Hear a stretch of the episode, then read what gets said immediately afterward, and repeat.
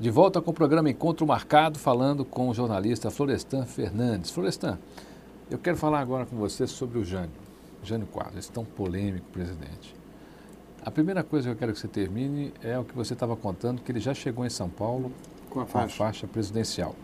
É, o Jânio, segundo o depoimento, uh, se não me engano, acho que foi do, do Plínio de Arruda Sampaio, o, o, Plínio, o Plínio trabalhava uh, no governo do Carvalho Pinto.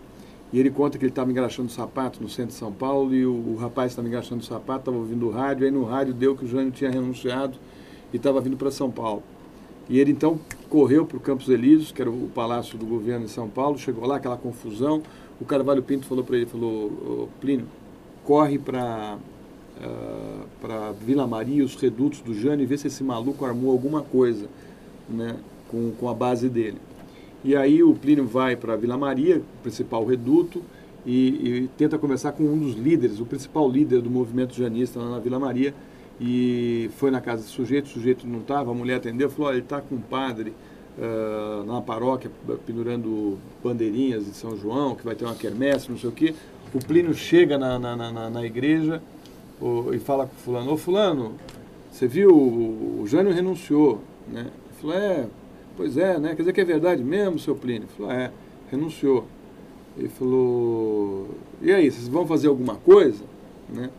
Ele falou assim, ó, oh, doutor Plínio, se mandar o caminhão, a gente vai. Né? Ou seja, ele não tinha articulado. Quer dizer, o cara estava esperando um caminhão para ir fazer uma manifestação, quer dizer, não tinha articulação nenhuma. E aí uh, uh, o Jânio acaba uh, sendo detido no, no, em Cumbica pelos militares e tal. E uh, tempos depois, o, o, o, Jango, já presidente da República, vem a São Paulo e conta para o Carvalho Pinto, chama o, o, o oficial lá que estava, né, era, era chefe da Casa Militar, eu acho, e fala, conta para eles aí o que você me contou. E aí ele conta a história de que o Raniel Mazzini, né, que era o presidente da Câmara, do Congresso queria assumir a, a, presidência e não podia porque não tinha faixa. Começaram a procurar a faixa. E cadê a faixa? A faixa tinha sumido do palácio. Aí diz que uh, prenderam o motorista do Jânio e acusaram ele porque ele era o responsável pela faixa. E ele jurava de pé junto que ele tinha colocado a, a faixa dentro do armário que deveria estar a faixa. E aí ficou um problema pelo seguinte: a, a, a faixa tem toda a simbologia da posse. E a faixa ela tem pedras preciosas, rubis, esmeraldas no brasão. Então logo eles acharam que o motorista roubou por causa da, da, da, das pedras preciosas. Aí eh, resolveram ligar para o Jânio, em Cumbica, e falando, olha, estão precisando da faixa presidencial, o senhor sabe onde está? Ele falou, está comigo, pode mandar vir buscar. E aí um oficial uh, foi buscar e ele abriu a camisa e tirou a faixa estava embaixo da camisa.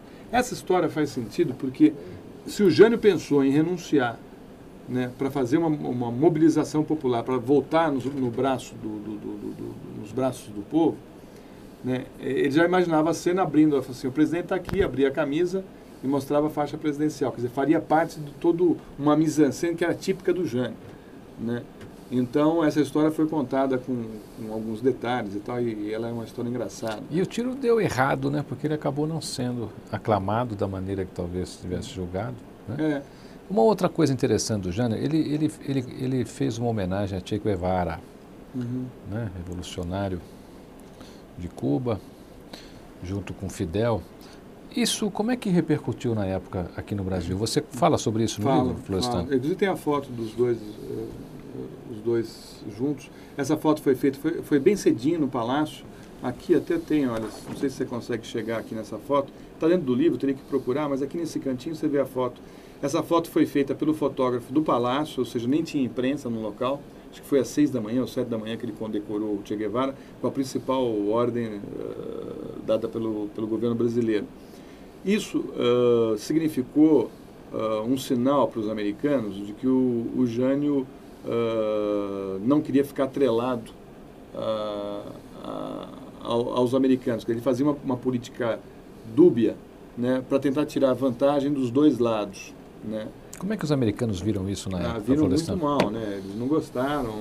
Uh, enfim, isso teve uma repercussão ruim para o governo do, do, do, Jânio. Mas o Jânio era capaz de, de, de, condecorar o Che Guevara e querer invadir as Guianas porque dizia que lá tinha um movimento comunista revolucionário. Né? Então, é, vai entender a cabeça do Jânio. Né? O Jânio, ele ficou, uh, durante o período que ele teve na presidência, isolado, completamente isolado. Né? Vocês imaginam que Brasília tinha acabado de ser inaugurada, quer dizer, o, o, o Celino Kubitschek inaugura Brasília, mas não governa de Brasília. Quem vai governar de Brasília efetivamente é o Jânio Quadros. Só que o Jânio uh, chega numa cidade que, que ainda não tinha, uh, não estava pronta, vamos dizer assim. Todos os ministros do Jânio estavam no Rio de Janeiro, porque os ministérios ainda não estavam prontos. Uh, ele ficava sozinho no palácio e tem um depoimento da Sandra Cavalcante, que era o braço direito do Carlos Lacerda, que vai a Brasília é, com a incumbência de ver como é que o Jânio estava se comportando. E ela volta, encontra com o Lacerda e diz: o homem está governando da Bolívia. Aí falou: como assim? Ele falou: ele fica horas olhando para aquela imensidão vermelha sem ter com quem conversar. O Congresso tinha sido eleito antes dele, não foi uma eleição casada. Ou seja, ele achava que o Congresso não representava ah, os votos que ele teve. E ele tinha razão nisso. Né? E depois você imagina você conversar com um ministro uh, que estava no Rio de Janeiro, de Brasília, em 1960. Né? Você não ouvia, não entendia, quer dizer, a comunicação era muito ruim em 1960. Né? Então ele ficou muito isolado e teve todo o tempo do mundo para ficar imaginando situações como essa que ele acabou realizando. Eu acho que até se arrependeu muito, né? Uh, porque foi uma, uma, uma, um comportamento de quem estava abalado psiquicamente pela própria solidão que ele enfrentou no palácio. O Jânio volta à política e assume a prefeitura de São Paulo. Existe um episódio que marcou muito essa campanha eleitoral, que foi quando o então senador da República, Fernando Henrique era senador nessa senador. época, né? senta na cadeira da prefeitura antes do resultado da eleição. O resultado da eleição sai e Jânio Quadros é eleito prefeito. Isso foi uma coisa que marcou muito a carreira Ele do presidente Fernando Henrique. É, foi isso que aconteceu, né? É. O Gênio vai lá depois e desinfeta. desinfeta. Agora, houve um ato, Florestan, de humildade nosso presidente que eu achei fantástico.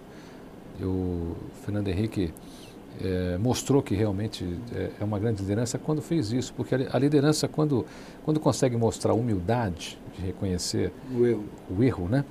E recentemente ele cita esse fato hum. em relação à oposição não sentem na cadeira é. antes do tempo, porque eu já fiz isso e me dei muito mal. É. Quer dizer, você acha que essa humildade dele, por exemplo, é uma coisa que falta a outros políticos hoje aqui no Brasil? Acho que. O político aqui não assume erro, né? Não, Impressionante, que... eles conseguem enrolar, eles conseguem falar tanta coisa, a culpa é sempre dos outros, a culpa é sempre de alguém, mas você não encontra realmente um, um político que assume aquela circunstância é. como deveria. O erro é uma, é uma, coisa muito difícil do ser humano uh, uh, admitir. Né? Até uh, um, participei de uma palestra outro dia que o, um homem de marketing estava falando que os palestrantes sempre quando vão fazer a sua palestra são maravilhosos, tudo que fizeram deu certo, né? e acho que os políticos não fogem à regra. Né? Eles também não assumem o erro. Né? E é lógico que no caso do Fernando Henrique, eh, ele perdeu a prefeitura, mas ganhou a presidência da República. Quem sabe, se ele tivesse ganho aquela eleição, que ele perdeu, acho que por 80 mil votos, eh, a história dele não seria diferente. Ele mesmo diz isso. Né? É lógico que ele vê hoje aquela situação com outros olhos. Né? Ele sabe que, provavelmente, se ele tivesse sido prefeito naquela época, ele não teria sido presidente da República. Ou, enfim, uh, a lógica uh, poderia ser outra. Né? Uh, eu acho que o próprio presidente é um homem muito inteligente, então ele, ele sabe utilizar os seus erros como uma maneira também de, de, de, ser simpático né? com, com, com o eleitor, com a população de maneira geral. Né? O Fernando Henrique é um homem muito articulado e muito culto. Florestan, a gente está chegando ao final do nosso programa, o tempo aqui passa rápido. Eu sempre brinco com os convidados e digo, olha, você tem uma hora aqui, é pouco, mas é muito, é muito, mas é pouco, porque a televisão, o rádio, essas coisas passam bem depressa. Eu quero que você me diga agora qual a sua visão uhum. e as características de um político perfeito, sem citar nome. Vamos criar um político agora aqui. Quais as características que você acha que seria um político perfeito para o Brasil? Olha, eu, eu acho que não existe um político perfeito, porque eu não acredito que um homem possa salvar uma nação.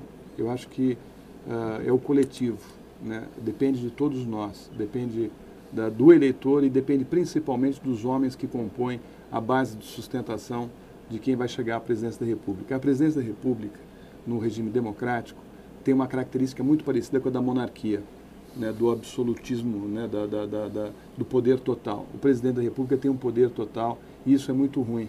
Eu sou parlamentarista. Eu acho que o parlamentarismo é uma maneira mais democrática de uh, se fazer uh, política e de, e de realizar de uma, de uma, melhor maneira a democracia. Então eu posso dizer para você o seguinte: nós temos que ter bons partidos, partidos com propostas né, que defendam uh, todos a, a, mesma proposta.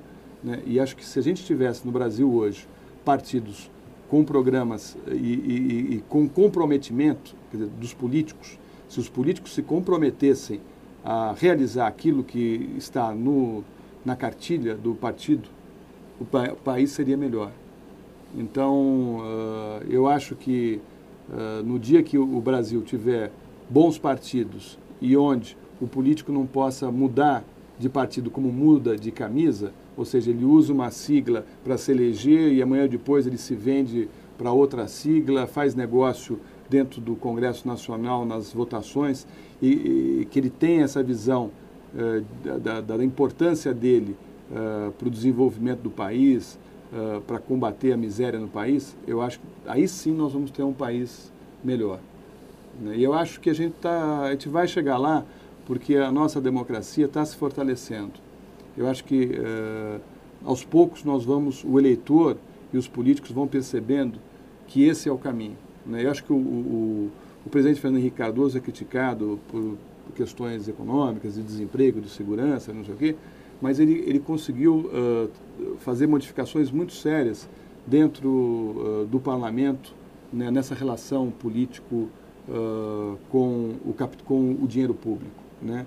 Você pode ver que os grandes nomes do Congresso Nacional tiveram que, que responder em momentos que a gente jamais imaginaria ver na, na TV brasileira uh, personalidades uh, políticos antigos, antigos coronéis, passarem pela humilhação que passaram, porque foram flagrados cometendo uh, delitos, crimes dentro do parlamento. Né?